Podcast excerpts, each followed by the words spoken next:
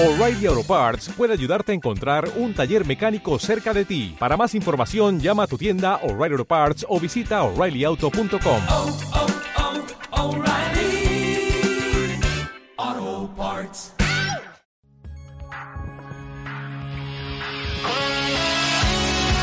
Ay, se fue la mierda, qué hijo de puta. Muy buenas noches, caballeros.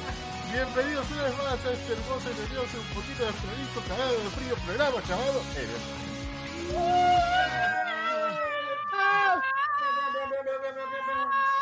Bueno, bueno. Antipsicótico para Dani. Grita, dale. A- aprovechen ahora. Para vos, ¿eh? ¿Qué? Nada. Ah, boom, Alan. Ahí está, perfecto. Gracias. Eh, bienvenidos a otro jueves hermoso donde ay, vamos a tratar de entretenernos con este, tratando de darles un poquito de calor con este frío, por lo menos acá, en esta parte del mundo que, que me estoy helando los dedos. ¿Vos querés entregar calor, Roberto? Les voy a, les voy a dar calor a todos. Para- Eh, pero en forma de entretenimiento. Bueno, en, es- en esa parte hace más frío todavía. Encima. Si no Eh, ni preguntar. pero bueno, eh, la gracia es un poco darles eh, energías calóricas en forma de novedades, noticias, cosas lindas. Eh, una hermosa segunda parte del programa donde... gracia. Sí, sí, un montón de gracia. Donde vamos a hablar sobre las tierras intermedias y vamos a destripar un poco de lo que es Elden Ring. Las tierras intermedias. Así que no se, no se lo pierdan. Pero bueno, tenemos eh, una pequeña baja. Eh, el señor Diego Ibarra eh, no se encontrará por lo menos eh, momentáneamente a causa de una inyección eh, que fue a colocarse. Dicen que parece que está queriendo transformarse en un hombre lobo, pero parece que los efectos lo derivaron en un hombre furro. Mati está planeando, digamos, conquistar el- mundo en base a este medicamento y la primera víctima ha sido el señor Diego, provocando fiebre, pelo donde antes no tenía pelo y un gusto extraño por las partes velludas. Así que bueno, Diego, espero que te recuperes pronto. Eh, yo tenía una, una versión alternativa de eso y es que nuestro invitado del día de hoy le bilardeó la jeringa y por eso lo dejó knockout. Ah, pueden- ambas, pueden, ambas pueden ser ciertas. así que vos decís que Mati y Javi están, están confabulados. En fin, nada. Totalmente. Digo, te esperemos que te recuperes pronto. Y cualquier cosa te llevaré una gilet para sacarte un poquito de pelo. ¿no? Quiero presentar a las personas que se encuentran en el stream del día de hoy, arrancando por la señorita Dani. ¿Cómo estás, Dani? Hoy estoy como baja de, de- de la garganta, estoy media hecha mierda, entonces venía con caramelo de miel, pero bueno, será después de que mm, se me haga mierda la garganta del todo cuando termine de hablar. Cuídense Eh, este ¿Cómo andan Usen muchachos esta semana? Una mierda. Bien. El- Mal. qué bueno, qué bueno porque la mía fue peor Sí, seguro, frío. así que no hay drama. Bueno, esta semana tengo cosas al día, pero no sé si quieren comentar o no. Eso va a ser, depende totalmente de ustedes. Terminé Obi-Wan, eh, estoy al día con Miss Marvel, me sorprendió mucho esa serie. ¿Y qué más les dije? Ah, empecé Umbrella Academy, que mm, la dejé ahí medio por la mitad, no sé ni por dónde voy, porque medio que me dispersé. Eh, así que eso no es muy bueno para la serie. Eh, pero nada, no, no con muchas novedades, así que nada, muy tranca. Ok, bueno. Cuídate, cuídate, Dani, por favor, no tomes frío. O sea, te necesitamos viva para futuros programas. Ok. Eh, además, nos caes bien. Ah, qué bueno. Gracias, Robert. Eh, Voy a continuar eh, los saludos con el señor Sebas, que se encuentra bailando, meneando su cabeza de un lado al otro, para quienes no estén viendo el stream. Hola Robert, ¿cómo va? Hola gente a todos. Eh, yo bien, la verdad que mm, estuve haciendo algunas cositas, pero eh, también estuve mirando mucho, así que tengo, tengo metralleta de cosas que vi para, para comentar un poquito. Vi Obi-Wan, que ayer eh, la, la terminé de ver y al toque me clavé episodio 4 porque quedé muy manija. Me gustó bastante, pero hay cosas para comentar. Luego eh, vi eh, hoy como dinosaurio, hoy estuve casi todo el día en casa y me vi siete capítulos del hilo de Umbrella Academia haciendo otras cosas, pero le entré como, también como persona con problemas de, con- de consumo. Y el sábado a la noche vi esta película japonesa que le pusieron acá La voz del silencio, La voz del silencio, no me acuerdo, Eh, que afuera una voz silenciosa, creo que.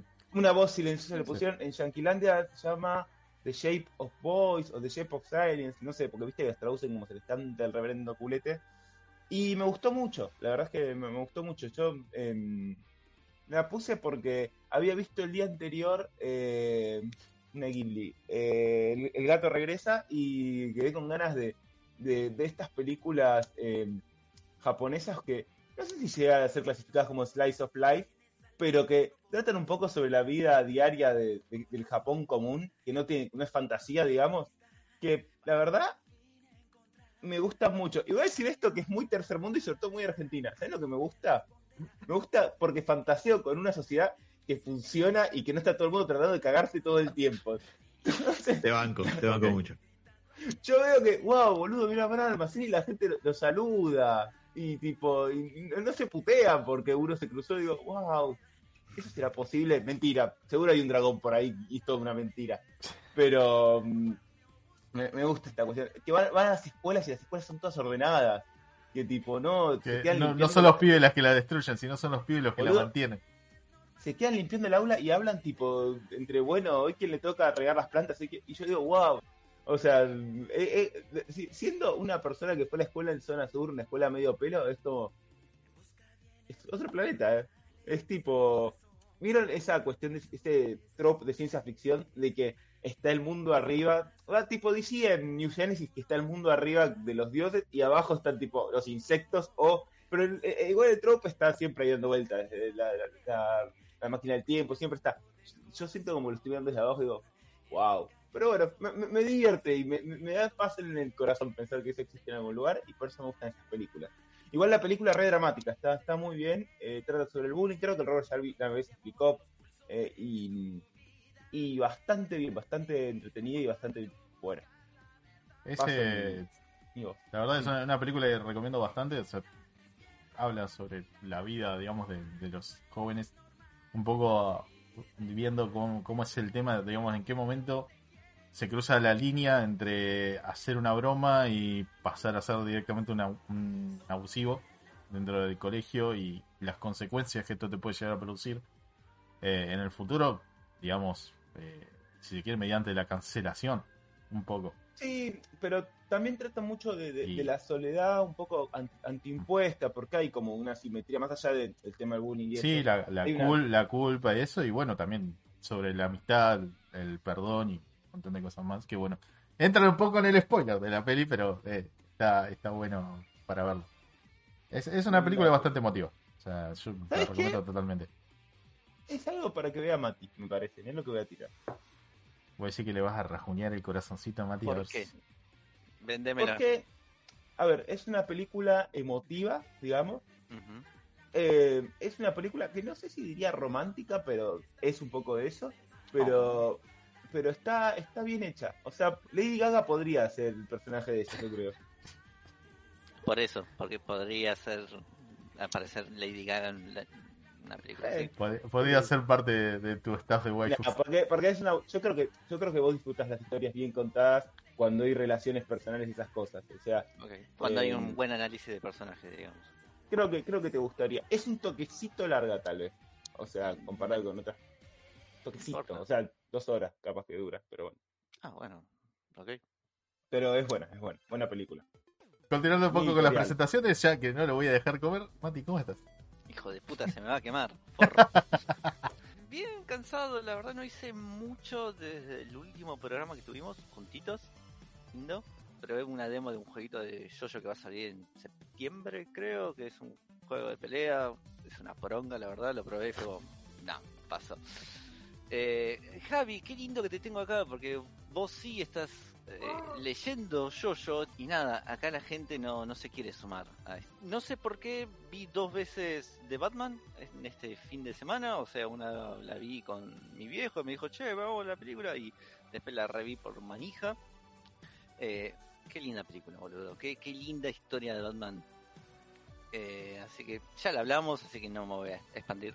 Solamente hay, hay algo que me hinchó un poco los huevos. Eh, el bluradito que tiene a veces eh, en el marco. Pero nada, eso. Y, y, y, y ¿qué más? ¿Qué, Eh, Perdón, hasta, hasta hay un par de tomas que, que están casi completamente fuera de foco. Adrede, obviamente. Sí, sí, sí, sí. O sea, es la intención, pero creo que abusa un toque de eso. Salieron los scans de estos nuevos negritos de Berserk que salieron. No sé si alguno lo- los chusmeó. No, los no vi nada. ¿Qué? ¿Salieron ya los capítulos nuevos? Se filtraron ya. Fuck. No los leí, los, los ojeé así nomás. Y. Dijeron, dijeron, vamos a ver, espera, espera, ay, se me cayó una hoja. Vamos a ver cómo reacciona el público. Teóricamente, para Japón está un día adelantado a nosotros, ¿no? Sí. O sea. Y varias, no, décadas, varias décadas también. Varias décadas. Sí. Además de eso. No, no, no. no. Socialmente hablando. Eh, bueno, entonces sí, en Japón salió hoy estos dos nuevos numeritos de Berserk. eh, los los scrollé así nomás, no los leí. Qué lindo, qué lindo que más allá que no pará. esté Miura, por lo que ojeé, no lo leí porque quiero sentarme a leerlo. Es medio pochoclero. No, de qué- de- si lo- no, no, escúchame, te estoy preguntando. Te estoy preguntando. Aparece un señor importante y le dice, Gats, vení para acá, vamos a hablar con alguien importante sobre algo, el origen de algo importante. Ok. Pero ¿Me no, eh, ah, te quedaste un toquecín atrás, negro, ¿eh? Pero de- es que después, bueno, no, bueno, no, no se puede tener esta conversación. Sin, sin spoilers, mm, Sí, no. Muy difícil. Sin spoilers no. Pero me parece que te quedaste un toquecito atrás. Porque... No, entiendo lo, lo que me decís, pero, o sea, mi interés en los nuevos capítulos era cómo iba a terminar esa conversación, porque después Miura salta a otra cosa, eh, y medio que eso queda como inconcluso, esa conversación. Ah, Pero- no, entonces no, ya sé, ya ahora entendí. No, no lo retoman. Ok, ok, listo. Eh, Esa es la parte que a mí más me interesa, digamos. Es como que me quedé acá. ¡Ah! Sí, sí, sí. Eh, imagino que es algo que te plantearon y que después a lo largo se va a seguir expandiendo, si es que lo retoman ahora, ya que Miura no está. Así que nada, para los que les gustan Berserk ya pueden retomarlo. Estaría lindo que sean un tanto más regulares a lo que era Miura. Por último, lo lindo, eh, hace poquito la editorial Utopía, un- una editorial de acá, eh, editó Black Sat. Es un, es un policial noir, pero con furros, así que es mejor. Eh, me robé ese chiste, perdón. La verdad es merca pura. Yo En su momento lo había leído en. Lo había arrancado a leer un poquito en scan porque me lo, había, me lo recomendó Adolfo, otro amigo de la, casa. Así que nada, para mí esta- estaría lindo que, que lo ojearan aunque sea un poquito porque sería interesante tenerlo como club de lectura. Es una gran crítica de Estados Unidos post Segunda Guerra. Así que no me quiero expandir mucho porque lo quiero terminar de leer y por ahí releer porque me está gustando bastante. Así que nada, después de eso no hice mucho más, chicos. Se me quema la comida, así que Robert, seguí Sí, solo presentando. iba a comentar con respecto a lo que dijo Mati, así se puede levantar tranquilo. Es Gracias, que Dani. mm, eh, hicimos una pequeña encuesta en las redes eh, con respecto a Blackside para ver si lo podemos hacer como club de lectura y la gente le gustó, así que podría ser una posibilidad. Wow, seguramente voté yo solo que sí y No, nadie más. vos no votaste, hijo de Eh, puta. furros. Ah, tenés razón, no voté. Siquiera votás las cosas que pongo, dale. Hijo de puta. No vota ni por sí mismo. No. El peor candidato. Ey, candidato honesto. Empezaremos a leer, eh, no sé, una versión medio noir de Beasters. Más. ¡Vamos! Rompió muchas Eh. barreras, Pistons. Ahora estáis todos furros, aguanten los furros. Yo creo que le, le dio le dio un espacio en nuestras cabezas para entender eh, qué historias se pueden contar con más pelo que otras. Me parece Eh. que le, le sacó la vergüenza a muchos. Más Sí, que recién encontraron este mundillo. Eh, Ah, ¿ustedes todavía tienen vergüenza? no, Yo la No, ya con Robert cerca. O sea, ¿hace cuántos años ya casi vinimos haciendo horas? Nueve. ¿Cómo Ustedes, arrancó al menos Mati nueve. En fin, no, la, la vergüenza la perdí mucho antes que eso. Simplemente ahora se lo demuestro a todo el mundo. Eh, continuando con las presentaciones, voy a saludar al señor Bruce Wayne. Hola, ¿qué tal? Seré breve porque tengo muy poco de valor para aportar y creo que es mejor de soltarle la correa ahí a Javi que está ahí, eh, ahí con nosotros, cubriendo la, la baja de, de Diego, después de que quizás Javi haya o no intentado matarlo, no sabemos. Pero, eh, dicho muy breve, también vi Obi-Wan. mm, eh, después, con las otras cosas, no, estoy- tan al día como dijeron Mati y Sebas. eh, perdón, eh, Dani y Sebas. Pero empecé a leer La Liga Extraordinaria de Alan Moore y la verdad quiero esperar a terminarla para poder comentarla. Hasta ahora me leí el primer arco, los primeros seis issues, es fantástica, el arte es buenísimo, eh, se disfruta enormemente y está bárbara, pero la quiero comentar más completa en algunas, espero que la semana que viene, pero ya sé que la vida es horrible, así que no. Así que quizás en un par de semanas. Así que eso, Robert, tengo... Ah, y tengo una noticia, una sola, que me trajo mucho regocijo, creo. Eh, pero es la única que, cosa relevante que me encontré para comentar. aquí. Perdiste Pero no, no es Remiller. Vamos. No mencionemos más a como a a Miller, por favor. ¿Puedo decir que se Eh. aparece en el stream? ¿Cómo venimos con la suerte que tenemos nosotros? ¿Sabe de qué? repente empieza a mirar cerca nuestro. Eh, hola Eh. Robert, ¿cómo estás? ¿Cómo estuvo tu semana? Eh, bien, bien. Hacete cargo, Robert. y bueno, jugué, jugué un par de jueguitos, simplemente voy a comentarlo rápido. Eh, hace poco salió el Super Mario Striker eh, para Nintendo Switch. Eh, es un juego bastante divertido, no había tenido, digamos, un encontronazo con este juego nunca porque el original salió para GameCube y la GameCube no que la tuve. Y emularlo, la verdad que era medio medio paja porque, bueno, jugar un juego de fútbol solo, o sea, es como, no, no sé. no- Voy, a, voy a decirlo ahora porque yo pude jugar eso con Robert el fin de semana. Es infinitamente superior al fútbol real desde todo punto de vista. Fin. Sí, pa- particularmente porque le puedes meter una patada a Yoshi en la cara. Para Sobre todo porque no es real. No, a ver, está, es, es bastante divertido en general, es súper rápido, o sea, la cancha no es muy grande. Son eh, cuatro jugadores por cada lado, los cuales van tocando la pelota, sea, y tirando poderes al estilo eh, Capitán Subasa. Eh, ya, eh, entretenido en general como todo lo de Mario. Ya estaría bueno para ver cómo, cómo sería para jugarlo de a 8, tipo 4 vs 4, una cosa así, podría ser más divertido. En fin, nada, resumiendo eso un poco de la semana, voy a saludar a Javi, nuestro querido invitado del día de la fecha. Nada, bienvenido Bueno, gracias Javi, esperemos, esperemos que, que te puedas sentir cómodo. Vamos a hablar de la ring. No. Yo sé que juego. Ah, yo cómodo me siento, tipo.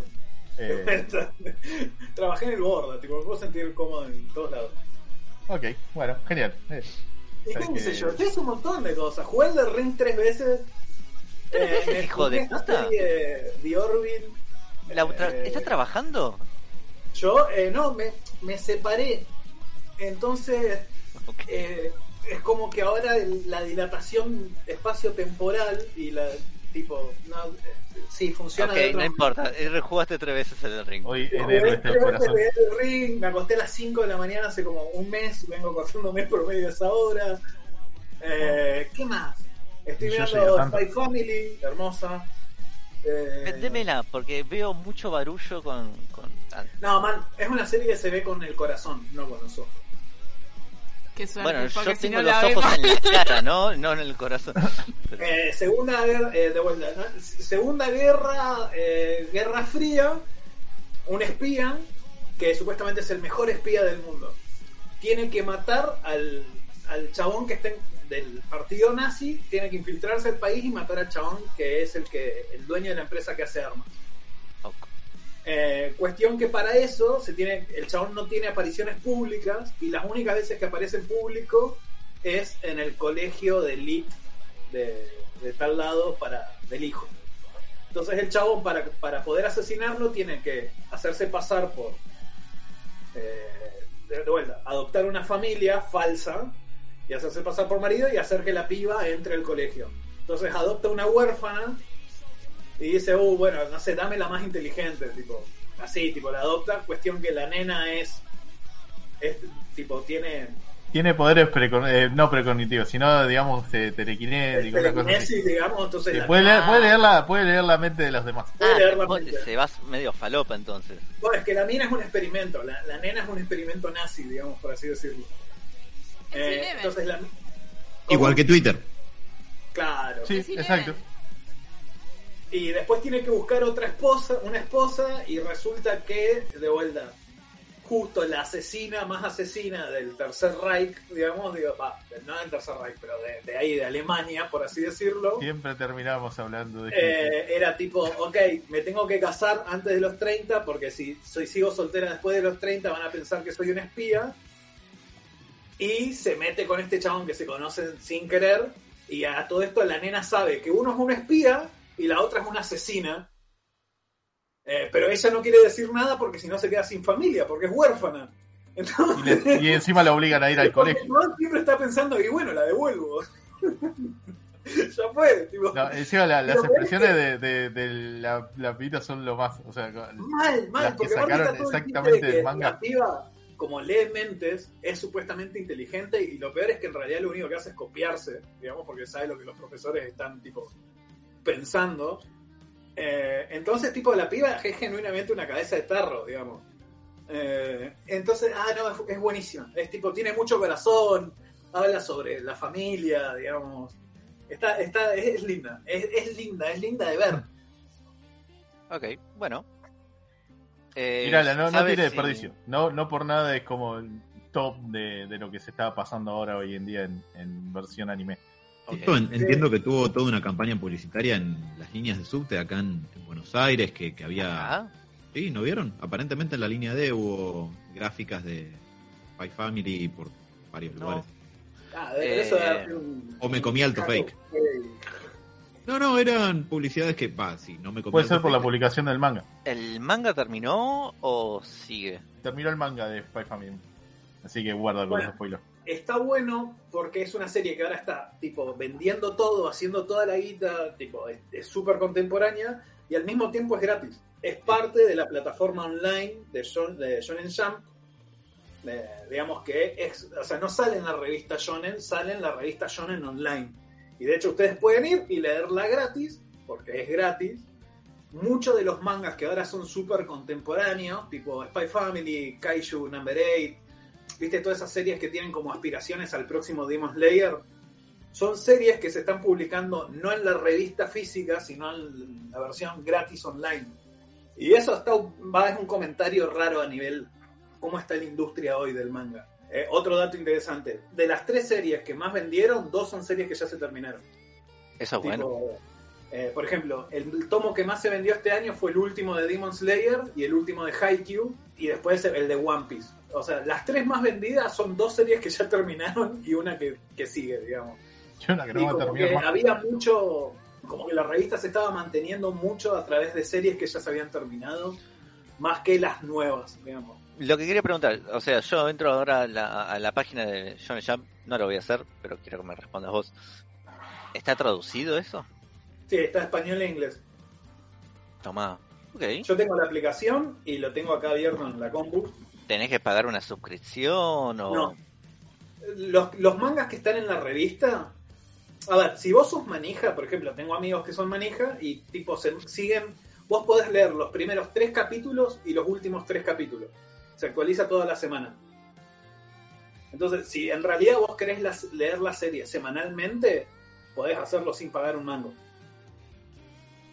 Porque la vas siguiendo semanalmente, de vuelta. Los primeros tres capítulos, los últimos tres capítulos. Y los últimos tres capítulos se van actualizando semanalmente. Eh, en las series que salieron directamente a la plataforma online las podés leer enteras. Lo cual está buenísimo, es súper interesante. Quiero ver a dónde, a dónde va a parar la industria con esto, digamos.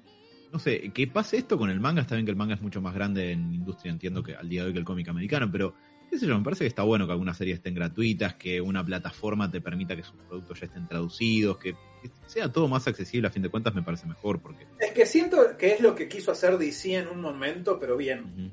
claro, Eh, porque me acuerdo de haber bajado la, la aplicación de, no sé si era de Marvel o de DC, creo que era de DC. Ah, está DC Universe, eh, no, hoy es DC, bueno, no me acuerdo, Eh, y la de Marvel es Marvel Infinite, me parece, pero cada una tiene su propia plataforma. Claro, pero estaban carísimos los números. Y era tipo, eh, ok, no sé, creo como que pre- lo, lo compro físico, digamos. No, no, no había como ninguna ventaja, más que la accesibilidad. Ahí iba a haber casi todo, me imagino, digamos. Pero que sea gratis, que es muy acorde a la cultura de la, de la publicación de manga, ¿no?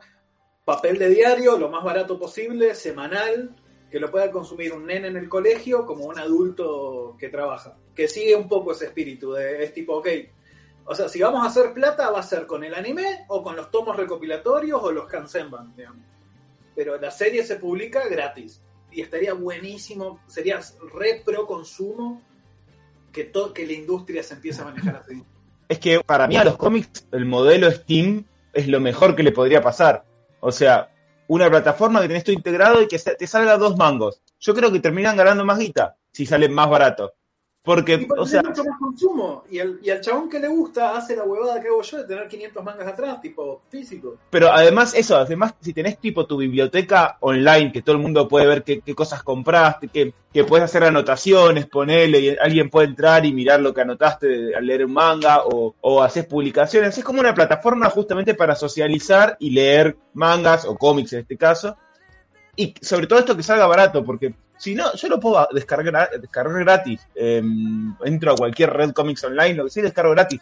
Si saliera dos mangos, lo compro y listo. Eh, A ver, por eso digo que es el, el modelo Steam, que te, que te conviene más. Steam funciona porque es tan barato que decís, bueno, lo compro en vez de piratearlo, total salen dos mangos, si agarras ofertas y toda la bola, Me ¿no? estoy, me estoy acordando justamente de esa charla, Sebas, que terminamos con vos y yo en un agujero negro.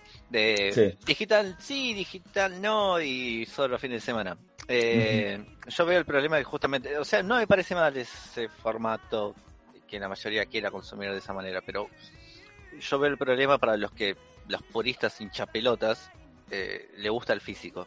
¿Y cuánto le va a salir el físico a ese? Mirá, te digo algo. Lo mismo. No, Eso. yo creo que mm, lo dudo, ¿eh? Yo ¿Más lo, caro? para mí sería más caro. Imagino que más caro, ¿por qué? Porque la cantidad de tiradas sería menor. Entonces pueden aprovechar o explotar eso. Ok. Sumando que después de la reventa de eso, pensando en, no en issues que salen mensual o quincenalmente, ¿no? Pero no sé, un TPB, un hardcover, eso imagino que puede aumentar el precio. Te, te diría que sí, pero igual, por ejemplo, lo que pasa con DC es que a veces para estos TPBs que recopilan runs viejos y ese tipo de cuestiones, eh, a veces sacan tiradas chicas porque son medio forros eh, y generan ese efecto igual. Y un TPB que no tiene una historia que, que le llame mucho la atención a nadie, lo buscas en eBay y después al par de años está a 100 dólares porque se agotó, porque imprimieron cuatro, ponele. Figurado, ¿no? Obviamente. Ahí me, acabo de fijar, la plataforma de Marvel se llama Marvel Unlimited, cuesta 10 dólares al mes si sos norteamericano. Y la de DC es eh, DC Universe Infinite, te cuesta 8 dólares eh, al mes. En cualquier caso, yo lo que recuerdo, digo, será más o menos caro dependiendo de cada uno, del de la región del mundo donde vivan, cuánto es 9, 8, 10 dólares en cada lugar y cuánto eso le, le den a la plataforma. Yo lo que me acuerdo es que me fijé por Comixology en su momento que antes de que la desarme... e- esa es la que había bajado, me acuerdo. Bueno, eh, es que antes de que la desarme, o sea, Amazon la compró y la reconvirtieron todo y aparentemente a nadie le gusta. Pero yo me acuerdo que ahí me fijaba los precios, pues yo dije, ¿y si compro en digital? A ver qué onda. Y estaba lo mismo que uno físico. Y para gastar 4 dólares en un cómic, me compro el issue, voy a, la comiquería y me compro el, el issue que me gusta, lo tengo ahí en mi biblioteca. Si no, si es digital, dámelo más barato, el costo del papel, el envío y todo eso no lo estás teniendo. Exactamente. Pero bueno, eh, o sea, de vuelta, para mí, toda la movida de la digital- digitalización de los productos eh, tiene que ser accesibilidad, no tiene que ser. Porque de vuelta, si no caemos lo mismo, es tipo, ok, me bajo Comixology y es tipo 5 dólares el cómic. Y es, ok, no, bueno, me lo compro físico, por lo menos de última queda lindo en, el- la biblioteca, o es algo que tengo, tiene cierto valor y mañana lo puedo vender, digamos. No sé, a ver, en esto que decían que los tomos iban a ser más caros, tipo, ok, por ahí porque ustedes lo piensan desde los cómics yankees, que, que de vuelta no tengo la más puta idea, para serles sincero, como él. Pero bueno, a ver, en el manga, por ejemplo, la, la revista siempre salió a dos pesos, ahora están empezando a publicar los mangas gratis, y la plata con el tema de las tiradas, está bien, es mucho más popular y hay mucho más consumo interno, creo. Creo, no sé, en realidad. Pero tipo, ok, vos tenés el tomo recopilatorio en el formato más o menos chiquitito, digamos. Y si querés algo más coleccionable y que se cosa, tenés el Kansenban que es más grande, tapadura, bla. Y entonces vos podés, hacen varias tiradas del mismo manga con distintos formatos, digamos, ¿no? Donde el precio varía. Entonces ahí es donde digo, ok, acá hay cierta flexibilidad, porque si no me quiero fundir, puedo comprar el, tomo recopilatorio común. Y si quiero tener una serie copada, tipo, no sé, los tomos de Slam Dunk, que son gigantes, digamos, y tapa, tapa dura, con relieve y toda la bola, y es tipo, ok, estás dándole consumo a, a, los distintos grupos, ¿no? Tipo, por ahí a un adolescente y un adulto que puede pagar el precio. Pero bueno, no sé cómo es el tema con las tiradas con los tomos yankees, si son muy hijos de puta. No sé. es tan distinto de lo que acabas de decir. El, el problema, a ver, yo soy más que nada fan de DC, entonces puedo hablar más que nada de ahí porque es lo que más compro en físico también. O sea, si vivís en Argentina y querés comprar cosas en físico, tu principal enemigo es el- el- la, la exportación hasta acá y el costo y el dólar. Eh, el dólar es probablemente tu enemigo en Todo los- es tu enemigo. en Argentina. Pero el problema es que si Perdón, querés hasta los mismos argentinos. El problema con comprar cosas en, en TPB es, no es tanto lo que va saliendo nuevo, sino la- las tiradas anteriores, o sea, de cosas que son más o menos viejas, que no son una, por ejemplo, no sé, Flash por Mark Way, que son, no sé, como 100 issues casi. DC lo empieza a recopilar. Si esa recopilación va vendiendo, si los tomos se van vendiendo, la recopilación sigue. Pero si no, se cae a la mitad. O si te sacan, o si no, no vende tan bien, capaz que el tomo 2 tiene la mitad de ejemplares que el 1 y, así se te va complicando el hecho de coleccionar. No pasa tanto con cosas contemporáneas. Y lo que sí existe también son los distintos formatos. Vos podés comprarte el issue, la revistita de 20 páginas mensual. Te puedes comprar el TPB, el trade paperback, el, el tomo compilatorio de tapa blanda. Te puedes comprar el hardcover, el, el tapa dura. Después hay ediciones más de lujo, el absolute. Bueno, hay, hay ediciones varias en grados de lujo y de costo dependiendo de lo que vos quieras. Eh, así que en eso creo que es más o menos similar a lo que vos decías, Javier, que el manga tiene como esos escalafones de, de acuerdo a cómo lo quieras coleccionar, ¿no? Claro, pero vos decís que aún así, tipo, sí, ellos empiezan a editar. Claro, el tema es que no tienen revista, no es semanal los cómics. Claro. Sí. O sea, no hay, O- no, hay, no hay una versión de los cómics que vos puedas leer a dos pesos con 50. En realidad, técnicamente eso sería el issue, pero con la diferencia de que al, al día de hoy un issue sale entre 4 y 5 dólares, un issue normal, eh, que es la, la revistita, el- de, de hecho también le decían floppies antes, o, o los españoles le dicen grapas, eh, porque viene abrochadito, y em, tenés, de cada, de cada título tenés uno por mes por lo general. Hay excepciones, pero ese es el promedio. Eh, y te sale 3, 4 dólares. Claro. El norteamericano no es tan caro, eh, bastante más accesible. Pero bueno, hoy igual el cómic es un mercado bastante más chico, que no vende el volumen que vendía en los 70 y 80 cuando era tenía más sentido tener esa revista en el kiosco por un dólar con 50. Un poco más caro y no tan no tan vendido, me parece. Eh, Bueno, sí, bueno, qué pena. Sí, Qué pena, qué pena, no, de vuelta. Tengo esta teoría de que por ahí si los cómics fueran más accesibles, me, no sé, tipo, lo- me encargaría de leer algunos. Es más, pero este es el tema. Totalmente. Totalmente. Eh, Pero es más, es un artículo de lujo. ejemplo, yo ya leí Sandman, ¿no? Y lo cierto es que después de leerla, quiero comprarla. Y creo que ahí está, ¿me entendés? Es, es tipo, ok, de vuelta, ¿cómo sabes?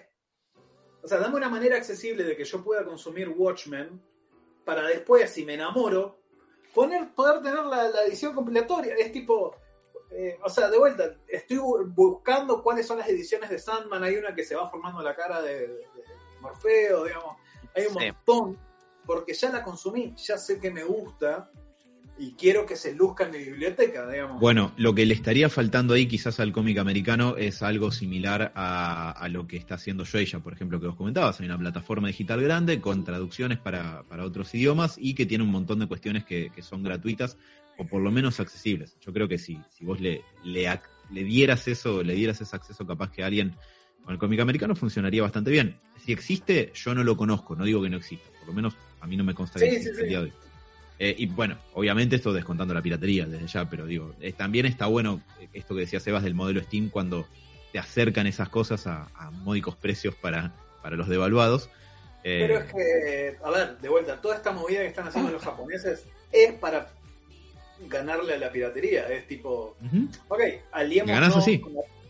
claro, exactamente. Es tipo, ok, está bien, no, los chabones no están tipo revolucionando, pero es tipo, ok, los primeros tres y los últimos tres. Y la verdad es que si sos un manija y sabés que toda tu serie sale todos los viernes, la podés leer entera porque se va actualizando en la plataforma. ¡Genial! Tipo, eh, eh, no sé, es como Into the Spider-Verse. Yo quedé re manija, quiero ver qué, qué hay de Miles Morales que me guste. Qué, bueno sería que yo pueda hacer clic en algún lado y, y que estén ahí, ¿me entendés? Tipo, y, y- de última que alguien me agarre la mano y me diga, es por acá, hay 500 Spider-Man, pero bueno. Mira, para mí, o sea, esto podría ser una charla que podría durar una eternidad, pero lo voy a tratar de resumir a, a un argumento muy sencillo. Uno de los problemas por los que cuesta generar comiqueros nuevos es porque el salto de otros medios al cómic es un quilombo. Por ejemplo, porque no está eso que vos decís. Para mí, entre otras cosas, ¿no? Pero principalmente. Del mundo mainstream, ¿no? Hablando de DC y Marvel. Y bueno, imagínate si estás hablando de lo que es menos mainstream que DC Marvel, más jodido todavía. ¿Cómo llegas a eso? ¿Estamos hablando de accesibilidad para entrar en un- la historia de un personaje o estamos hablando de accesibilidad de conseguir el cómic? No digo conseguir en físico, digo. Va, En realidad ambas, pero pe- lo pensaba más que nada por el lado de entrar, o sea, no sé, ¿te gustaron, te Pero- gustaron los Avengers? ¿Quieres ir a leer Avengers? Bueno, te, Claro, una vía rápida ah, para llegar A ver, pero todo, Eh, pero entiendo, perdón, entiendo lo que decís, por eso eh, lo que te consultaba, si vos- porque decís Avengers, decís Batman, ¿dón- el, el que se quiere acercar al cómic es ¿dónde arranco? Y Bueno, yo, pero fíjate, Javi, por ejemplo. varias Javi, aristas, pero Bueno, si vos me decís algo más, perdón. Un amigo que fue el que me dijo, che, quiero leer X-Men. Y el chabón vino con una columna de, de- de cómics y me dijo, arrancá por donde quieras, hay 15 multiversos. Eh, sé Bueno, feliz. ahí, ahí ya me hace un tema, un tema de, de cómo están contadas las historias, digamos, y que no hay una, una cronología como le gusta a Alan de, de hacer algo todo seguidito, así en orden, y que de última estén ordenados los multiversos. que la continuidad de los X-Men es un quilombo no tiene nada que ver conmigo. eh, quiero aclarar. No, no, no. Pero bueno, un poco, un poco es cómo se cuentan los personajes, qué es lo que se vuelve popular. Eh, si sacan una historia que es única y de repente dicen, che, esto tuvo popularidad, vamos a agarrarlo como si fuera canónico para este universo 700 pi y un culo. Y- igual, Y- y pues, lo ese, ese universo es, es muy particular con, con- por esa numeración. Pero eh, igual, es más, bastante específico. Igual. más allá de que, de que sea un quilombo, no sé, la continuidad de tal o cual personaje, me parece que también lo que decía Javi es el, el hecho de que yo salgo manija del cine porque vi, no sé, Into the Spider-Verse y me siento frente a mi computador y digo, quiero más, más de Miles Morales, ¿por dónde arranco? Bueno, no sé si Marvel Unlimited, que es la plataforma eh, exclusiva de Marvel para los cómics, sea así de accesible o no. Creo que el hecho de que uno quizás no la conozca tanto es en parte en sí mismo un poco un cacho del problema. Eh, no lo sé. Eh, pero ojalá haya más comiqueros en este mundo, así más gente se putea por cuál es la interpretación correcta de Batman y todo eso. Así puedes entrar en más discusión. Pero fíjense, fíjense, por ejemplo, la comparación que hace con el manga. Vos y Mati ahora están leyendo un montón más de manga y el manga está equilibrándose mucho más con los cómics. Y, y más allá de que Javi seguramente te quema la cabeza con leer mangas y un montón de, de- de otras variables. Mentira, También- mentira.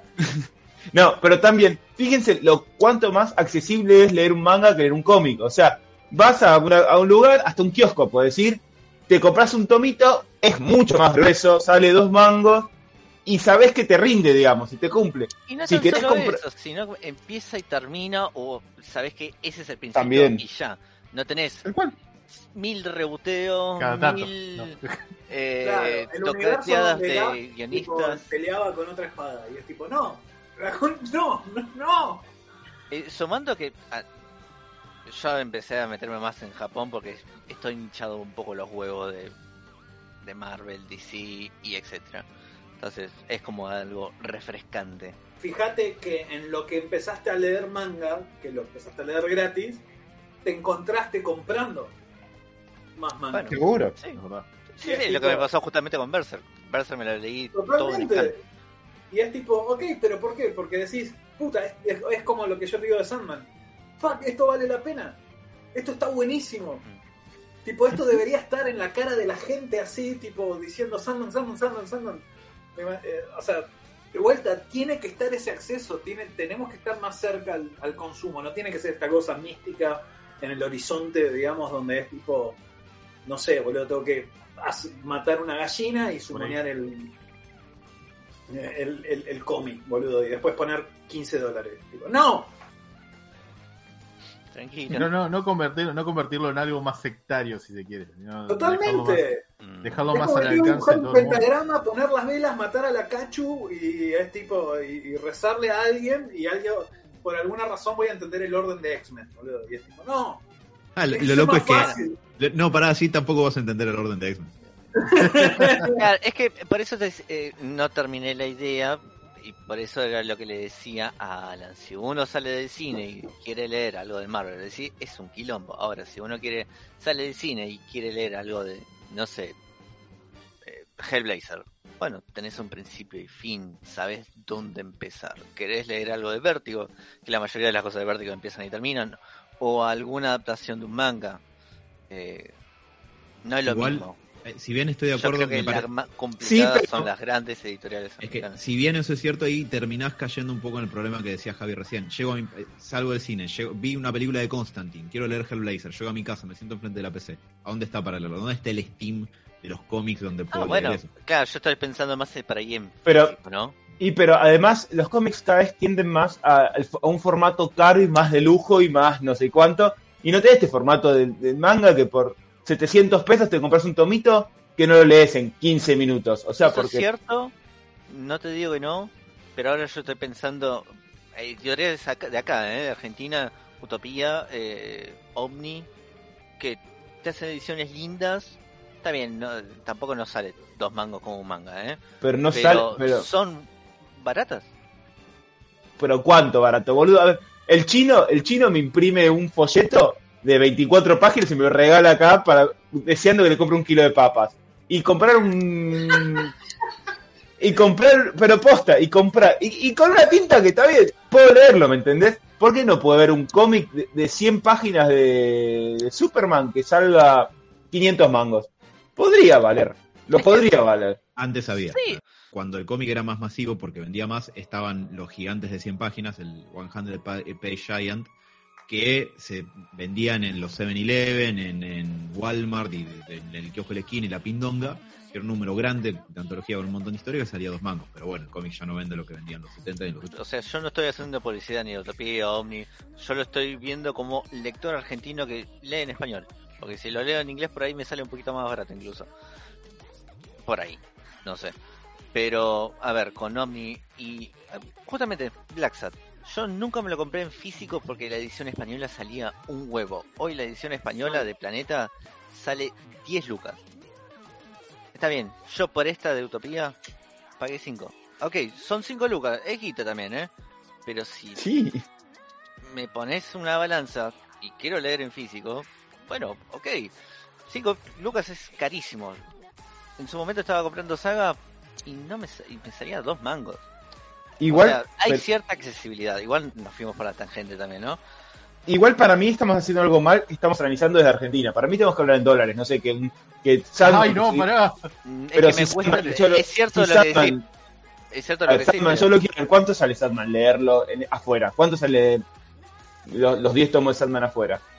Debe salir 20 dólares cada uno, más o menos. 25. Y, es plata, y podría salir muchísimo menos. Producirlo lo podrían producir. Estoy tirando números, me lo saco de absolutamente el ojete. Pero tal vez que te pueden producir cada tomo 5 dólares. Podrían hacerlo con un papel barato, digamos, con la tinta más o menos, y después, si querés, te compras el caro. Y no hacen eso, porque apuntan a esta cuestión del cómic como para tenerlo atrás y hacer streaming y mostrar tus tomos caros de no sé qué. En vez de que el manga apunta a otra cosa, el manga apunta a que te salga, como dice Javi, dos mangos que vos vas al kiosco, te lo compras y estás una tarde leyendo. Igual, si bien eso me parece un muy buen punto, creo que Es debe haber un montón de, de cuestiones de industria de cómo llega el precio final a la tapa del, Ah, del cómic que probablemente no conozcamos. Seguro. Eh, por ejemplo, no sé, el cómic americano tiene color, o sea, tiene entintador y colorista. Y por otro lado, los mangakas son explotados hasta literalmente por irse dibujando. Así que capaz que hay cuestiones ahí. Y eso que la industria del cómic no es nada amable con cómo le paga a trabajadores. Te iba a decir eso. No Sí, creo, me no imagino- creo me que imagino- que incline la balanza. Me, me imagino también el tema de, de los derechos y lo caro que son, digamos, producir cosas con personajes que ya son icónicos de toda la vida. Eh, y, digamos, comparado por ahí con el manga el anime, que, digamos, producen todo tipo de cosas distintas a cada rato. Entonces, digamos, los derechos también es como que deben ser una barrera económica para decir, hey, quiero publicar el, el cómic este de, Batman. Ah, bueno, mira porque tiene esta especie, eh, digamos, este corazón especial de, de que todo el fandom lo quiere, te cobra un 20% más de lo que costaría. Pero si tomamos, por ejemplo, la pandemia, yo tenía entendido que durante la pandemia, tipo, el, el consumo de cómics por el, todo el tema de distribución y bla, bla, se vino al piso. Y el- la industria del manga, eh, tipo, vendió más. Y de vuelta, yo sé que probablemente sea infraestructura, distribución, Sí, sí. accesibilidad, debe haber un montón de variables. Pero es tipo, ok, tenemos dos industrias que se están compitiendo mano a mano y hubo una pandemia, una crisis y una se vino a pique, digamos, porque tipo, no había cómo hacer llegar el tomo a las manos de la gente y la otra vendió re- números récord. En un momento Sí, creo- donde la gente no sabía si tenía plata o no, digamos. Creo que ahí igual había, hubo toda una movida de, de logística y quilombos internos que, que es un toque más compleja. Pero yo, en grandes rasgos, lo que voy, a lo que voy es que me- yo no siento o no he visto que el mercado del cómic haga como un esfuerzo de que sea barato.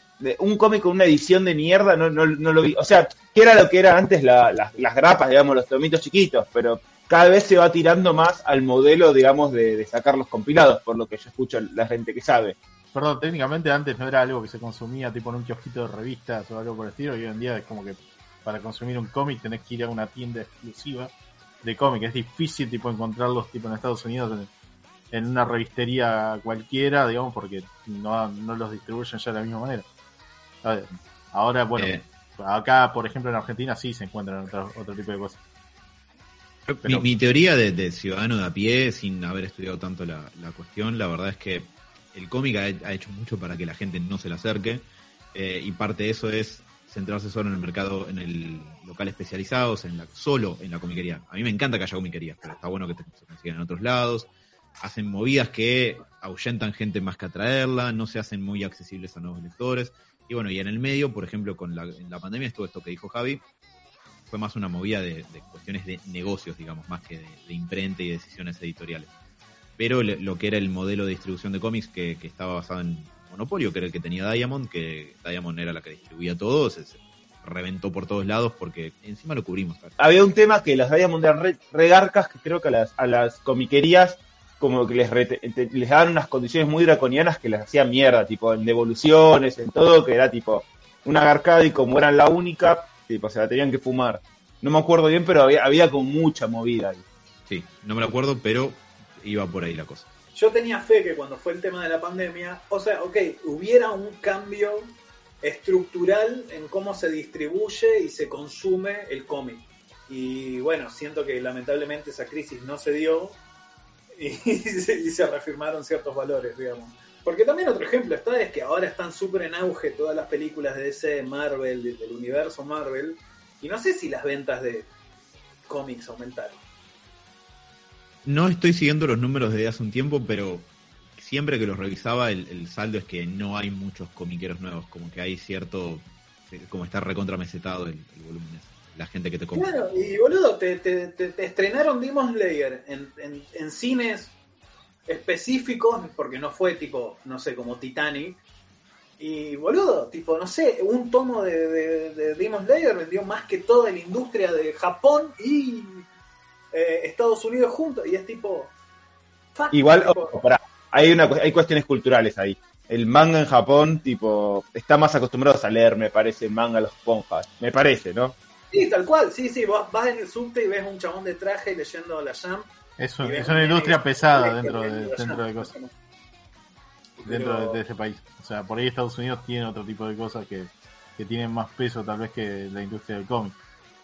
Pero en Japón es... Las armas. Claro, ¿sabes qué? DC tendría que poner un fierro con cada cómic, o una bala por lo menos. Y ahí Una ya bala, está. claro, un- un cómic y una bala. Llévate la réplica del chumbo que mató a los padres de Batman con el próximo issue de Detective Comics. Pero que dispare. No, es más, si te compras todos vas armando el arma. ¿Querés ser tu propio Batman? Dinosaurios. Pero bueno, en cada cosa vienen. Bueno, en esta va el chamber, tipo en la otra va el gatillo. Me encanta. ¿Alguien vio Kaguya-sama? Eh, Love is War. Es el, el anime, digamos, anime manga, el cual se trata sobre para- el presidente y vicepresidente de, de un colegio, digamos, el cual están los dos enamorados el uno del otro. Y, digamos, la idea de esto es que ninguno se cede, digamos, a decirle sus sentimientos al otro. O sea, ¿ustedes Eso es la versión Death corta. ¿Todos vieron Death Note? Sí. Sí. ¿Sí? Ok, Hasta que Death muere Note- él. Esto es Death Note del amor. Hijo de puta. Eh, ese- Jamás creí sí, que iba a escuchar esa descripción. Totalmente, Es- es totalmente, por eso es fantástico. Tipo, es exactamente igual de exagerada, exactamente igual de juegos mentales, pero todo para que el otro se pise y confiese que está enamorado del otro. Y de vuelta, llegan a niveles de locura muy, muy, llegan a lugares muy raros, boludo, pero muy raros. Los personajes Entonces- periféricos también, de, digamos, eh, le dan mal, ese mal. toque extra. Digamos, eh, digamos tienen como sus es- mejores amigos que, influyen en esta locura. Si quieren ver como una parodia de Death Note, es Kaguya-sama. Es fantástico. Es fantástico. Es simplemente hermoso, boludo. Es. Eh, Death Note del amor. Listo. Es la mejor definición. Háganle una remera. Es muy bueno. Eh, véndanla. Ya está. Sebas, ahora la editorial de Sebas sobre igual. No es una historia, es solamente pensamiento ligero y al pasar. Vieron que No sé cuando arranca que- Star Wars, Dudo de que, arranca que sea Star Wars, ligero. es ligero, es ligero. Cuando arranca Star Wars dice, en una galaxia muy, muy lejana, hace mucho, mucho tiempo. O sea, está situado tipo en nuestro universo, técnicamente. Sí, en el pasado. Podría ser, podría ser que Anakin es el school shooter original. No, chabón. No, no, no. Lo peor es que puede que sí. Pero no. Cayó a la escuela y mató a todos. Y se agarró con los nenes encima, con un arma. Es verdad. Eh, totalmente, pero totalmente, ahí está el ADN yankee. Es tipo, estoy malo, ¿qué voy a hacer? Voy a cagar a tiro a los nenes. Ah, Que no hay chumbos acá, que hay un solo láser, lo uso igual. Ra. Hijo de puta. Nada, era simplemente eso. Lo estaba viendo y pensé eso y dije, hijo de puta. Nada. Pero Lo- no, lo sabemos si, no- sabemos si los mató efectivamente, tal vez se murieron de susto. Eh, Pues un poco medio que también los mató, ¿no? Los asustó. Bueno, ey, ey, ey, y él no tenía la culpa de haber quedado feo después de pasarse al lado oscuro. Pero En ese momento todavía estaba sin, sin quemarse. Eh, no sé, los ojitos me daban un poquito de creepy. Además, ¿quién te dice que de acá a un futuro como que hagan un giro, un volantazo medio loco y de repente todos los pibes que supuestamente mató terminaron con casco de Stormtrooper? estaban todos poseídos, dice Anakin. En realidad es un twist que... Es tipo, cuando quisieron justificar a Cruella de Vil hace poco, digo... Es que No, la verdad que no me sorprendería que hagan eso porque Eran nenes nazis. oficialmente lo único que ves es que saca el sable láser y no, no vemos tipo nenes decapitados. Y como lo dice el cine, si no hay cuerpo, no está muerto. Eh, Pero te muestran mí, igual... es, es como que te dicen que como, bueno, o sea, no sé, tal vez les quitó la fuerza así como con sus poderes super Jedi. Yo nada más te digo que es una posibilidad, Disney está abierto a todo tipo de ¿Estás ideas. tratando de justificar algo? Ya, no, no, no, no, no, yo digo que para mí Disney te puede agarrar de cualquier idea con tal de eh, cambiar la- el punto de vista de un villano de toda la vida. Robert está a punto de decir Kira no hizo nada mal. ¿Podemos, sin spoilers, comentar algo de la serie de Obi-Wan que salió ayer? ¿Terminó ayer, perdón? ¿No? Bueno, Mati dijo que no. Eh, A mí, a mí me gustó, me gustó, me parece que tiene un, un par de momentos emocionales muy buenos. Eh, me parece que Ewan McGregor es de los mejores actores que hay dando vueltas por escándalo, o sea, te puede hacer los pitufos y lo voy a ver porque es Ewan McGregor. Sí me parece que tiene unos problemas de guion graves y boludos que decís, esto lo podrían solucionar tipo con alguien que revise más o menos el guion y le dé un par de ideas a la persona que lo escribió. Porque boludeces, pero algo que no es spoiler, ¿no? Hay tiroteos entre Stormtroopers y gente que está en contra de los Stormtroopers, ¿no? Y son estupidísimos los tiroteos. Están parados a 10 metros cada uno o menos. Hay 45 Stormtroopers, entran a disparar y no se dan. No, no se entiende qué pasa. O ¿Es como sea, la pistola desnuda? es la pistola desnuda otra vez. Te juro. Y a ver, y yo le decía a mi hermano, boludo, este lo reemplazan tan fácil como algún tipo, un, un asesor militar que te diga, no, mirá, bueno, se tendrían que parar así, así, se tendrían que cubrir así, y lo firman de una manera mejor, que hasta te, te da un poco más de amenaza cuando aparece un Stone Trooper, porque acá es cuando aparece y empiezan a tirar para todos lados, que vos decís, alguien chuteó que los genes de Jango Fett vengan bien, porque ya es alevoso esto, tipo, ya está gastado. yo sí, Se Ah, medio- medio- los clonaron tanto que ya no, no quedaba mucho gen que digamos. No. Eh, casualmente hoy me crucé con un video de cómo hubiera sido Star Wars si hubieran hecho un estudio, digamos, o le hubieran hecho un preocupacional a los Stormtroopers y le- el coso de la vista le hubiera dado bien, ¿no? Y la película hubiera durado tipo 30 minutos, Eh, ¿no? eh, La Hay un capítulo de Novi One bueno. que me hizo acordar a Venom. Eh, en supuesto, viste que en Venom hay una parte donde se mete en laboratorio y no hay cámaras, no hay seguridad. El chabón entra caminando, Sí. abre la puerta. Es tipo como, ah, eh, no, no hay nada. Tipo, vos pasás. Bueno, hay un capítulo en Obi-Wan que se, se mete en una, la base súper grosa de los. No lo habían justificado como que la base está mar. tan cagada llena de gente que diga, ¿quién va a poner una cosa de seguridad ahí? Boludo, y yo decía, el chabón está caminando por los pasillos. tipo, ¿qué? O sea, de vuelta, no hay una cámara, boludo. Tienen que siempre haber un droide volador de esos re pedorros. Es tipo, oh Dios mío. Y no quiero comentar el capítulo de ayer porque hay, eh, como dice Seba, hay unas cosas de, Ok, bueno. Sí, sí, sí. de- de que- No nos desviemos, no desviemos los spoilers. Yo, sin, Ah. sin dar spoilers, Sí. hay Sí. y críticas y, y todo ese tipo de, de cuestiones en general. Creo que lo que dicen es recontraválido, creo que es parte de la serie, creo que es un problema. Así todo, eh, la verdad es que la disfruté un montón y entiendo que capaz que no es una gran serie. Eh, de hecho, en un momento me acuerdo que vi una crítica que decía como que medio que no cuenta nada y se puede decir que es verdad. Creo que para el final hay un cierto arquito de, de la vida del personaje que medio que te cierra. Eh, y eso, todo eso me parecen críticas recontra valiosas. Yo igual la disfruté. Creo un Es poco porque...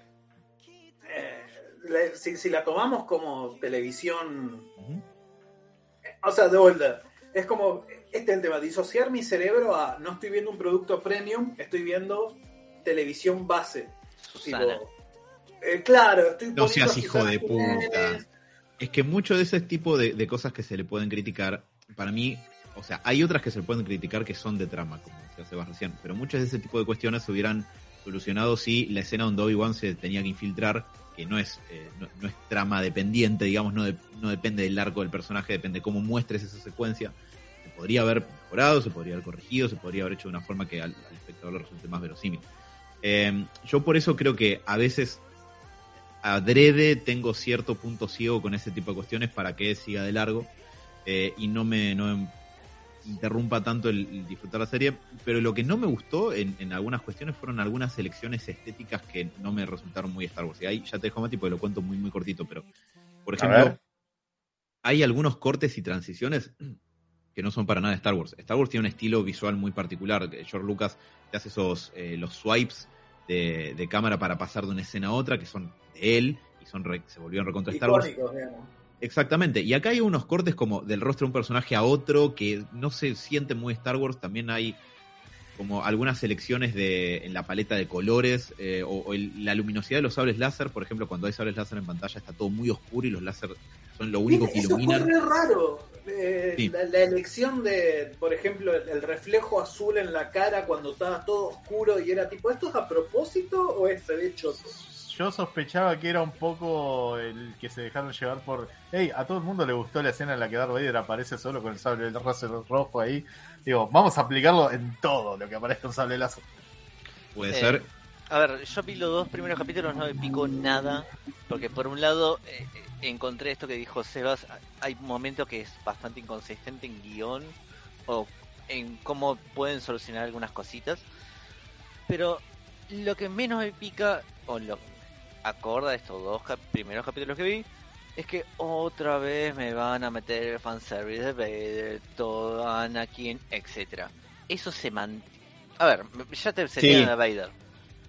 La, la serie es, es Vader y Obi-Wan. Ah, chupame la peja, listo. No la voy a Pará, ver. pará, pará. ¿Qué, qué, ¿Cuál fanservice? ¿Cuál, Igual es- cuál fanservice? El fanservice de meterme de vuelta a Vader, boludo. Podrías haber hecho una historia de Obi-Wan en Tatooine, eh, no sé, y No sus aventuras locas. En vez de otra vez Vader. Eh, me pa- o sea, con cualquier otro personaje te diría que, que te recontra estoy en esa, pero justo ese momento de la vida de Obi-Wan está muy. Está es que, sería, es que sería bastante interesante.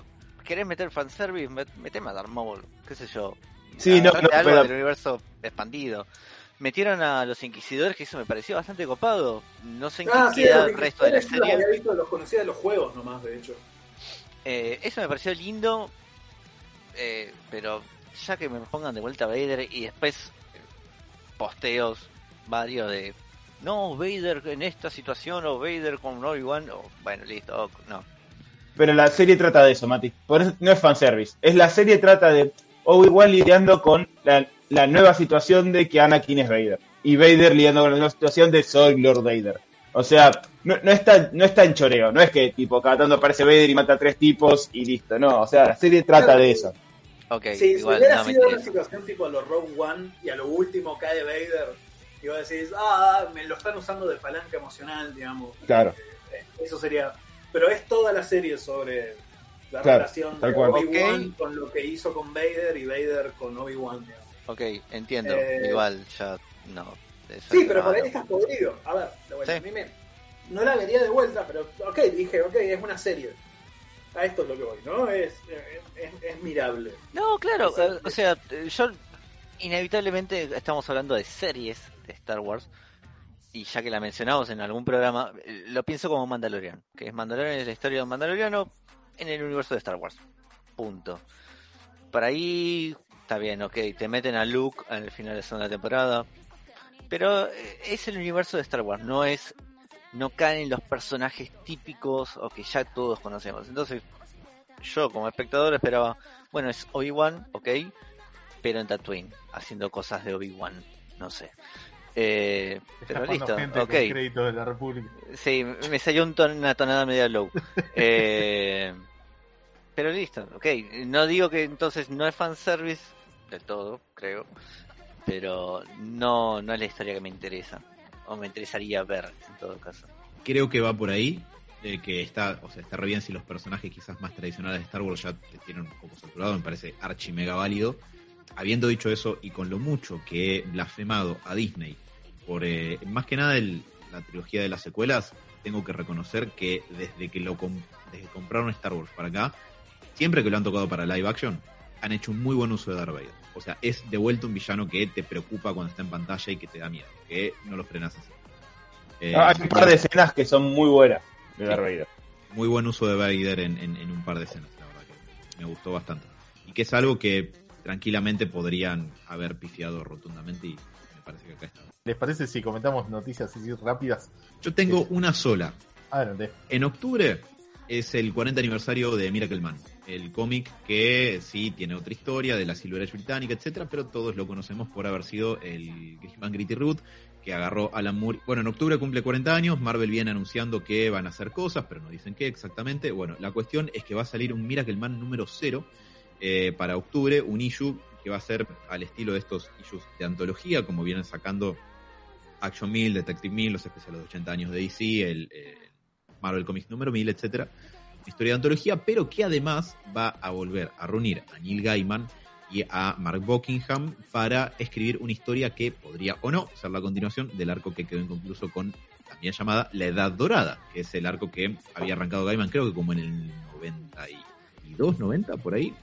Además también va a haber toda un- una serie de, portadas variantes para los issues mensuales donde eh, vas a poder verlo a Miracle Man mezclado con los personajes del, del universo Marvel, lo cual es rarísimo de ver, pero está, está bastante bueno. No sé si lo quieran integrar eventualmente al Marvel Universe, a la Tierra C16, digamos, ¿no? lo cual también sería rarísimo, pero la verdad me, me ceba el, el hecho de que por lo menos Gaiman lo, lo vaya a...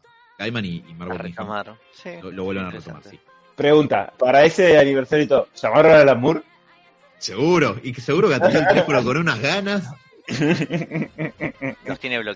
Poco. Tiene, tiene bloqueado todo el teléfono. Lo único que tiene desbloqueado es el llamado de emergencia. Lo tiene en silencio. Lo tiene en el llamado de emergencia por si le da un infarto. Se compró un celular solamente para bloquear a la gente. Noticias relacionadas con todo lo que estuvimos hablando recientemente. Eh, arrancando por Star Wars. Una pequeña, si se quiere, confirmación de que el protagonista de Star Wars Jedi Fallen Order, juego este de, de Jedi de, de Star Wars, así que salió no hace mucho, el cual va a contar con una secuela eh, próximamente. La verdad lo recomiendo to- totalmente. Más jugarlo en difícil porque le da un, un toque Souls que, que vale la pena disfrutar. Eh, anunciaron, digamos, que eh, van a podría tener su propia serie, digamos, en lo que es Disney Plus. El protagonista para continuar un poco sus aventuras, no se sabe bien. Carl todavía- es el nombre del personaje. Sí, exacto. Eh, no se sabe bien, digamos, si va esto va a contar una historia entre medio de los dos juegos o, digamos, una posterior al lanzamiento del segundo. Pero, digamos, lo que reporta el sitio web de Star Wars New Net eh, dice que eh, van a utilizar, digamos, como el, al actor, digamos, de que le puso el rostro al protagonista del juego para, digamos, utilizarlo en alguna posible serie futura. Lo cual no me parece malo, el juego la verdad está, está bastante bien eh, realizado, tiene su propia historia aparte, digamos, está bien, tiene un fanservice al final del, del primero, que vale mucho la pena, porque la verdad te sentís chiquito eh, y es una gran aparición de, de un gran villano, eh, creo que todos sabemos quién es. Eh, así que bueno, parece que vamos a seguir teniendo Star Wars para rato. uno de los dos juegos gratis que hay en Epic, es el juego de mesa llevado a, digamos, a lo virtual de Game of Thrones, eh, que Sebas alguna vez nos ha hecho jugar, eh, el cual hizo una versión propia. de- Alan lo tiene, además. Eh, pueden, pueden descargarlo gratis en Epic. Y adicional a eso, también hay un juego de, digamos, que era, digamos, tener tu propio taller mecánico.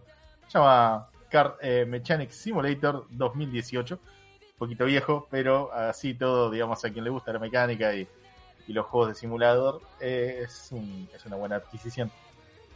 No se lo pierdan. El actor de Resident Evil, Welcome to Raccoon City, habla sobre una posible secuela. Bien pedo. A pérdida esa película. Van a sacar una secuela de antes, de- o sea, después de que el, el peso vuelva a valer un dólar, chabón. Imposible. Yo, yo no, te juro, no lo puedo creer, pero bueno, eh, sí, en una entrevista que le hicieron, quien hizo de Albert Wesker, digamos, eh, tuvo el atrevimiento de decir que podría haber una chance, que se puede llegar a charlar la posibilidad de continuar esta basofia. De alguna manera, no sé cómo, no sé por qué, no sé quién querría poner plata para seguir esta cosa, pero bueno, eh, habla de una segunda película de... Claro que Digamos- es posible. O sea, es posible que entre Emma Stone ahora por la puerta de mi casa. Y imposible no es. Ahora es probable y yo diría es que no. un Ratzi, digamos, tiene, tiene todo para ganar todos los Ratzi juntos. En, todos lados se lava guita, por favor. Es Sí, muy bueno, cierto lo que puede pasar. Eh, noticias después cortitas con respecto al mundo competitivo de los videojuegos. Un argentino clasificó para el Mundial de Pokémon Go, eh, que el cual se va a celebrar en Londres. Eh, sí, increíblemente, Pokémon Go todavía sigue existiendo y tenemos un argentino metido Eh, hay torneos clasificatorios, digamos, eh, tanto digamos nacionales como internacionales, y bueno, el tipo se dedicó, digamos, a participar en todos estos al punto de poder meterse en el clasificatorio mundial y ganar su cupo para poder ir a participar a Londres. Probablemente con varios sponsors. Así que, nada. Eh, felicidades a Martogalde, quien es eh, el nombre del protagonista de nuestro próximo ascenso al mundial. Y continuando hablando de mundiales y de juegos, ¿no? Eh, la Argentina salió campeón de América en lo que es el FIFA 22 y se ganó la clasificatoria para ir al mundial de Dinamarca. Así que si no nos llevamos a la Copa del Mundo este año, por lo menos tenemos dos chances de ganar la de Pokémon Go y la de FIFA 22. Me reinteresa, Robert, contame más. No, no, era- eran comentarios y continuando con noticias del mundo competitivo. Le hackearon, eh, hicieron tipo el robo del siglo, porque literalmente creo que Valve lo permitió, porque no sé, le, le bajaron los escudos a, a su nivel de, a su nivel, si se quiere, de, de seguridad. Y eh, le hackearon literalmente una cuenta, la cuenta más millonaria del eh, Counter-Strike Global Offensive, con alrededor de 2 millones de dólares en lo que son skin, armas, eh, stickers, toda la bola. Y bueno, parece que se lo fueron repartiendo, así como vendieron toda la mierda. Así todo, parece que Valve tomó cartas en el asunto y todas las personas que compraron todas estas skins valuadas en tanta guita, eh, parece que se las quitaron y digamos van a ver cómo resuelven todo esto después de haberle hecho tipo la gran estafa a este pobre muchacho, no creo, porque la verdad que tenía bastante plata y era un videojuego. Pero, digamos, eh, es la primera vez que pasa, digamos, algo de semejante, digamos, eh, eh, de un hackeo de semejante cantidad de guita, no relacionado con criptomonedas, sino más bien con, si se quiere, un NFT de un videojuego. Y mencionando las cripto, se acabó todo, todillo. O sea, porque hay, y prepárense porque van a encontrar en segunda mano un montón de reventa, porque mineros chinos empezaron a revender todas sus placas de video a causa de la caída de la criptomoneda, lo cual puede hacer que, eh, digamos, los precios de estas mismas pues, se reduzcan al punto de ser compar- comprables en Argentina, aunque sea de segunda mano y estén medio quemadas. Pero bueno, Ahora, ya estaban baratas de vuelta. ya de por sí hay una producción bastante grande y ya de por sí están baratas, pero bueno, el hecho de que se vendan tipo de segunda mano grandes placas de video que no estén tipo totalmente fundidas por la minería puede también traer un- una ligera baja también Tengo en una el pregunta. mercado de segunda mano. Sí, Una pregunta para tanto vos, eh, Robert y, y Javi, aprovechando que están acá presentes, quizás me sepan responder esto. Parte de la escasez de PlayStation 5 no tenían que ver con que las estaban comprando para minoría, minería de criptos? Mm, Sí. No en el, no tanto en el, no tanto es la, la razón, sino más bien No. que está teniendo problemas para conseguir eh, parte, digamos, de, de lo que compone, digamos, lo- la PlayStation 5. O sea, creo que hay un tema con los chips en particular que no, no están pudiendo conseguirlos.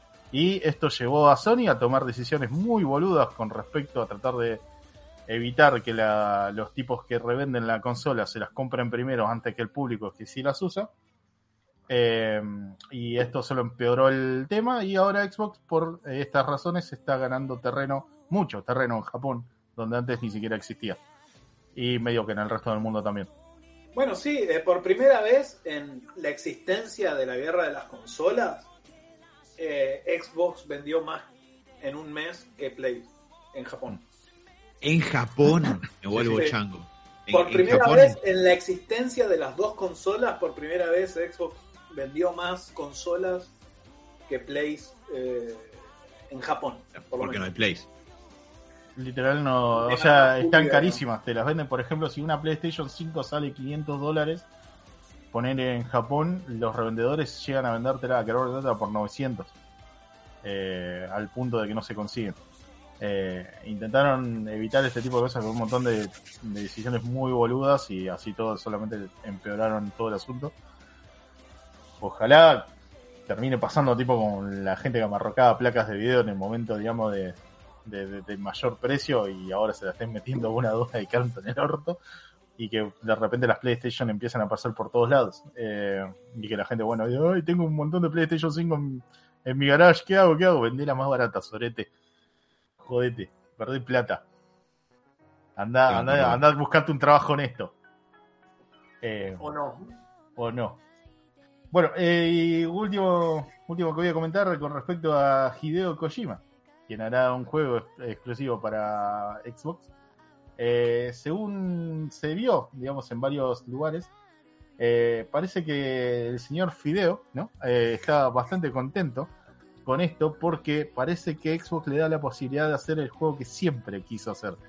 Lo cual, esto, digamos, despertó un montón de, digamos, de, locura en el público porque dicen, bueno, o vas a hacer un puto Silent Hill como la gente, eh, robándote, digamos, la, obviamente, o, o comprando el coso, o una nueva IP, lo cual es más seguro, y en una de esas, con alguna tipo de mecánica nueva, te quiera, o tratando de mostrar al mundo que se puede hacer algo que no sea un shooter, como hizo con el Walking Simulator. Eh, así que bueno, esperamos mucho de- de- del señor Hideo Kojima en, en su entrada a Xbox. Lástima que no tengo una. Y ojalá que salga para PC y que lo pueda correr al próximo juego de, de este muchacho. Bueno, que si Segura- sale para seguramente Xbox, va a estar con Norman. Reedus. Perdón, Eh, eso es lo bueno de Xbox. Sí, que, que por lo general siempre comparte todo el mercado con lo que es PC. No y ahora ¿alguno- que, que se está cayendo, perdón Robert, así cortito, pero digo, ahora que se está un poco desarmando la exclusividad de los títulos de Play, medio que todo, excepto Nintendo, puede terminar estando disponible para la PC, lo cual como un PC gamer me hace feliz. Y creo que bueno, esta va a ser la última noticia medio loca que, que me encontré hoy de casualidad. Resulta que Yuji Naka podría haber confirmado que Michael Jackson compuso la banda sonora de el Sonic 3. ¿Qué? Si quieren, sí, sí, sí, si quieren pueden buscarlo. Eh, parece que esto era algo que se conocía desde mucho tiempo. Venía Lo- lo- esa noticia de que Michael Jackson participó en la música de Sonic, no me acuerdo cuál, vos me decís Sonic el 3. 3. Eh, eso Sonic estaba hace bastante ese mito, pero Yo la verdad que es como, como, que, que, no tenía el crédito, no aparecía en los Fue créditos. increíble.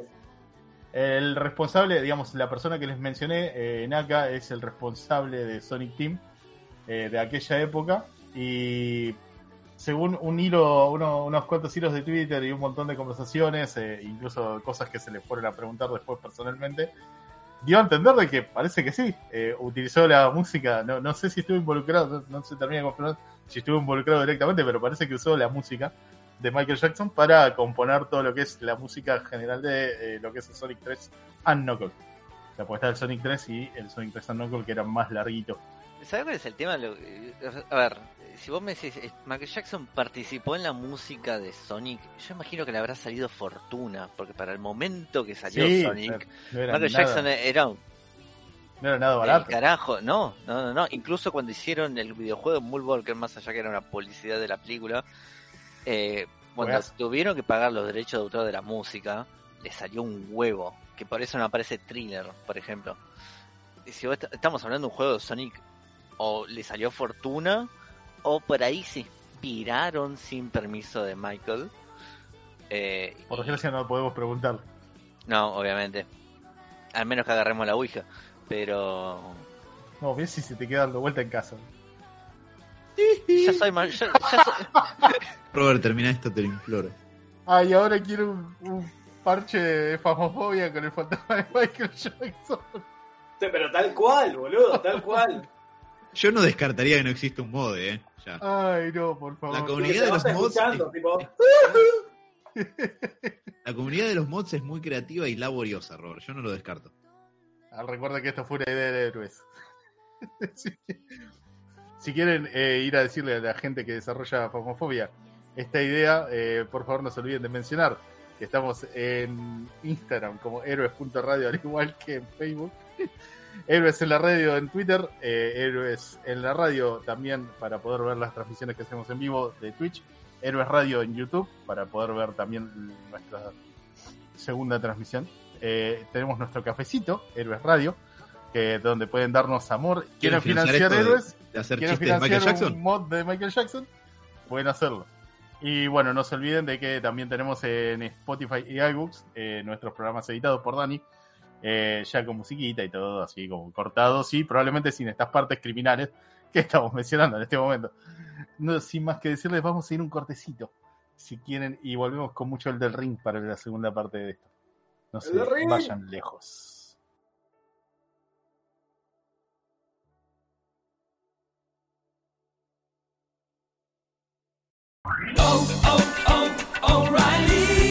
¿Necesitas ayuda? En O'Reilly Auto Parts te ayudamos. ¿Necesitas algún consejo? Te aconsejamos. Nuestros profesionales en autopartes están siempre disponibles para ayudarte a encontrar lo que necesites. Excelente servicio al cliente es solo una de las ventajas que ofrece O'Reilly Auto Parts. Los profesionales en autopartes. oh, oh, O'Reilly.